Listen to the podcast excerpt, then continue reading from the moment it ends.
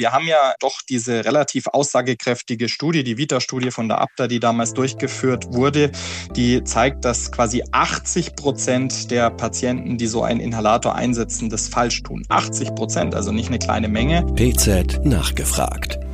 Der Podcast für das Apothekenteam. Hallo und herzlich willkommen zu PZ Nachgefragt, dem Podcast der Pharmazeutischen Zeitung.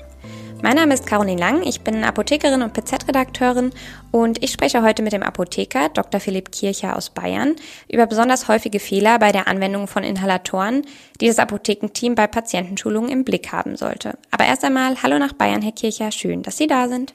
Grüß Sie, Frau Lang. Vielen Dank für die Einladung zum Podcast. Dr. Kircher ist Inhaber der St. Ulrich Apotheke im bayerischen Peißenberg und sein Steckenpferd ist die korrekte Anwendung von Arzneiformen.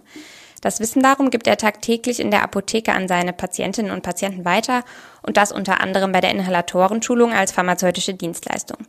Diese wird in der St. Ulrich Apotheke inzwischen etwa drei bis fünfmal die Woche angeboten. Herr Kircher, wie leiten Sie die Dienstleistungen denn dann bei Ihren Patientinnen und Patienten in der Regel ein? Also zuallererst müssen wir mal festhalten, dass die pharmazeutischen Dienstleistungen ja in den Köpfen der breiten Masse der Bevölkerung noch gar nicht so präsent sind.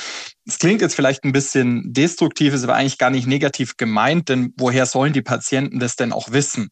Auf der anderen Seite ist es aber auch so, dass wir vor Ort um einen gewissen ja, kommunikativen Aufwand einfach nicht rumkommen, wenn wir das Projekt dann letztendlich wirklich flächendeckend zum Fliegen bekommen müssen oder möchten.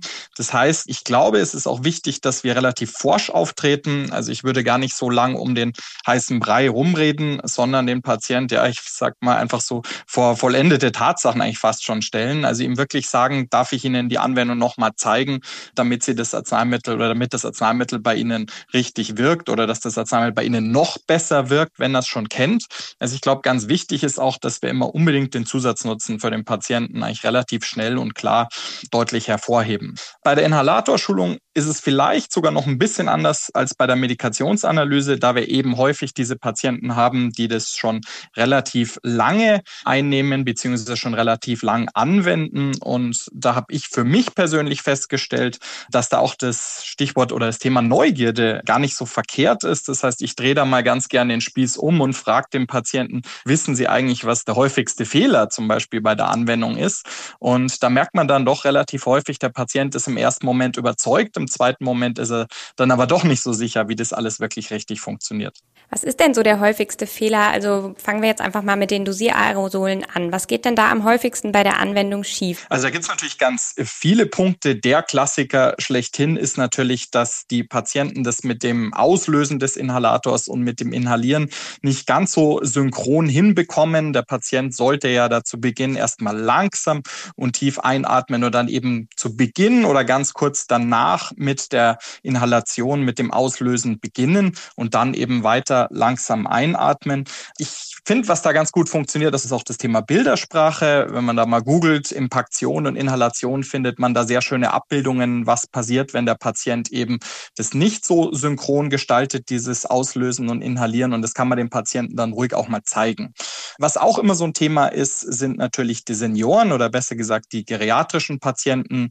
Da soll der Patient ja auch den Kopf so ein bisschen in den Nacken legen, damit sich die Atemwege begradigen und dieser Fluss besser funktioniert funktioniert. Das verursacht bei den älteren Patienten durchaus mal Schwindel. Also auch da ist darauf zu achten, dass man das aktiv übt und auch das Atmen anhalten, was die Patienten ja tun sollten, weil gerade eher lipophile Arzneistoffe wie jetzt Glukokortikoide, die brauchen ja doch ein paar Sekunden, bis sie sich ablagern und dieses Atemanhalten für fünf Sekunden mindestens, das kann durchaus bei den älteren Patienten mal zu Problemen führen. Ich würde auch die Packungsbeilage oder die Gebrauchsinformationen vielleicht noch bei diesem Hinweis mit dem Mundspülen noch ergänzen. Man weiß ja, dass Mundspülen nicht unbedingt bis in den hinteren Rachenbereich vordringt und die Partikel, die da haften, die bekommt man dann doch besser weg, wenn man eine Kleinigkeit isst oder vielleicht auch was trinkt. Also da können wir ruhig auch mal Packungsbeilage ergänzen und vielleicht noch ein etwas exotischerer Tipp, dass die Patienten wirklich auf den Entleerungsgrad achten. Also Gerade bei den Dosierosolen, bei so einem Salbutamol-Spray, da ist ja relativ viel Treibgas drin. Das heißt, der Patient merkt das häufig gar nicht, das Präparat schon leer ist und inhaliert dann am Ende nur Treibgas. Also da auch nochmal einen Hinweis geben. Man kann das Ganze auch in der Apotheke wiegen zum Beispiel und dann den Füllgrad ermitteln oder auch in der Fachinfo gibt es nochmal eine Möglichkeit, wie man mit einem Wiegeprozess letztendlich dazu kommt, wie viele Sprühstöße denn eigentlich noch vorhanden sind. Und vielleicht noch so als kleiner letzter Tipp, das gilt eigentlich ganz generell für die Arzneimittel, aber trifft natürlich auch bei den Dosierosolen zu, dass man die Patienten durchaus bei der Packungsöffnung mal unterstützt. Das ist gerade bei den Dosierosolen, die oft verschweißt sind, die sehr eng verpackt sind, kann das durchaus schwierig sein bei den älteren Patienten, dass die die Packung gar nicht aufkriegen. Und das ist ja doch so ein kleiner Vorortservice, den vielleicht unsere, ja, sage ich einfach mal so provokant, Marktbegleiter jenseits der Grenze nicht durchführen können. Also da hat der Patient dann doch letztendlich auch noch was davon. Wie sieht's denn mit den Pulverinhalatoren aus? Welche Handhabungsschritte sind Ihrer Erfahrung nach denn hier besonders fehleranfällig? Ja, auch da natürlich der Klassiker, dass der Patient einfach nicht stark genug inhaliert, dass der inspiratorische Fluss zu gering ist.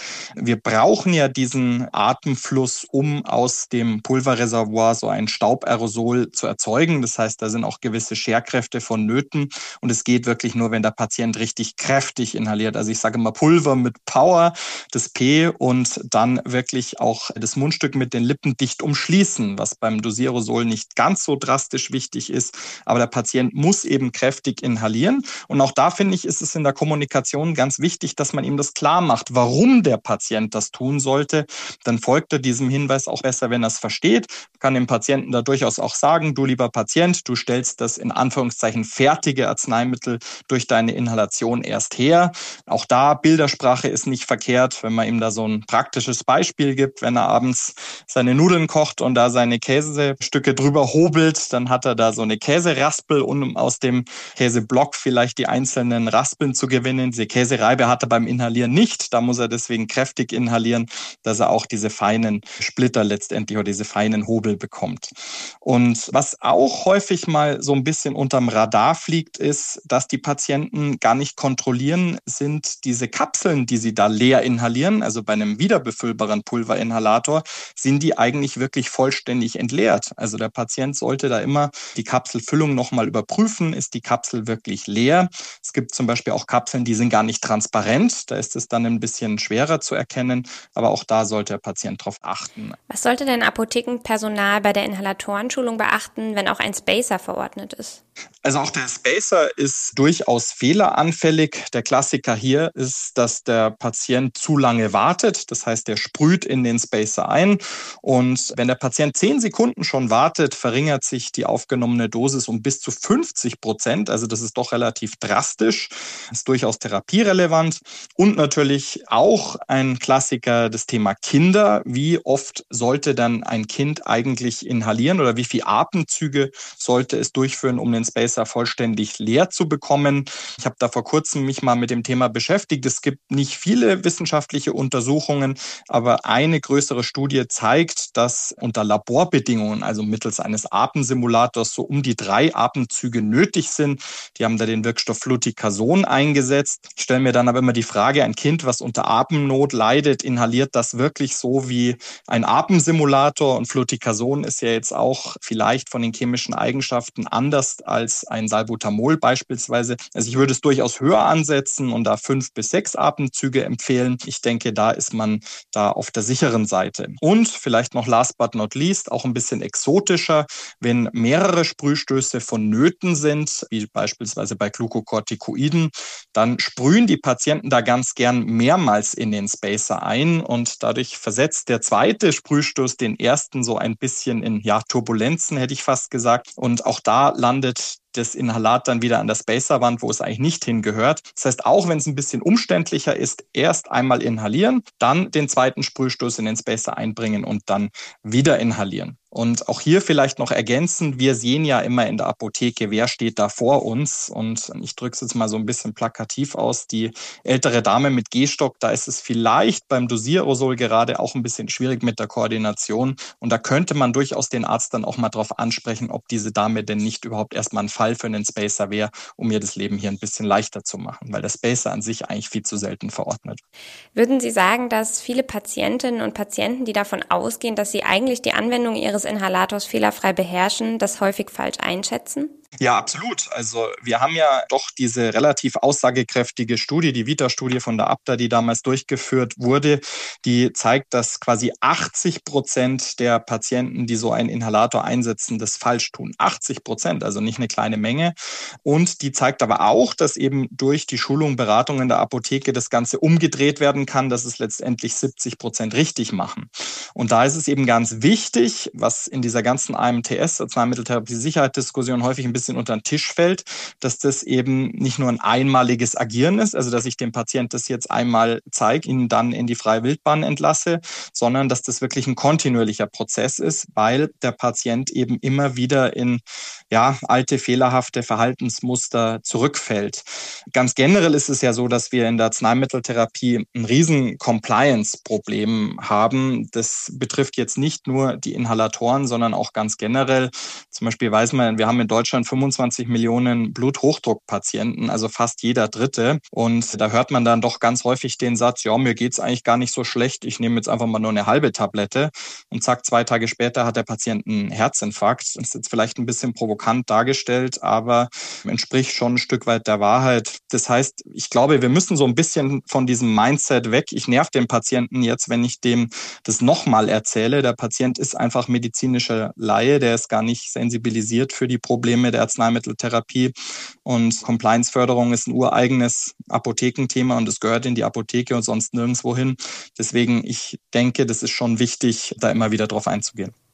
Ja, vielen Dank, Herr Kircher, für das Gespräch und Ihre zahlreichen Tipps und Ihnen vielen Dank fürs Zuhören. Ja, sehr gerne. Bis zum nächsten Mal. Danke. PZ nachgefragt. Der Podcast für das Apothekenteam.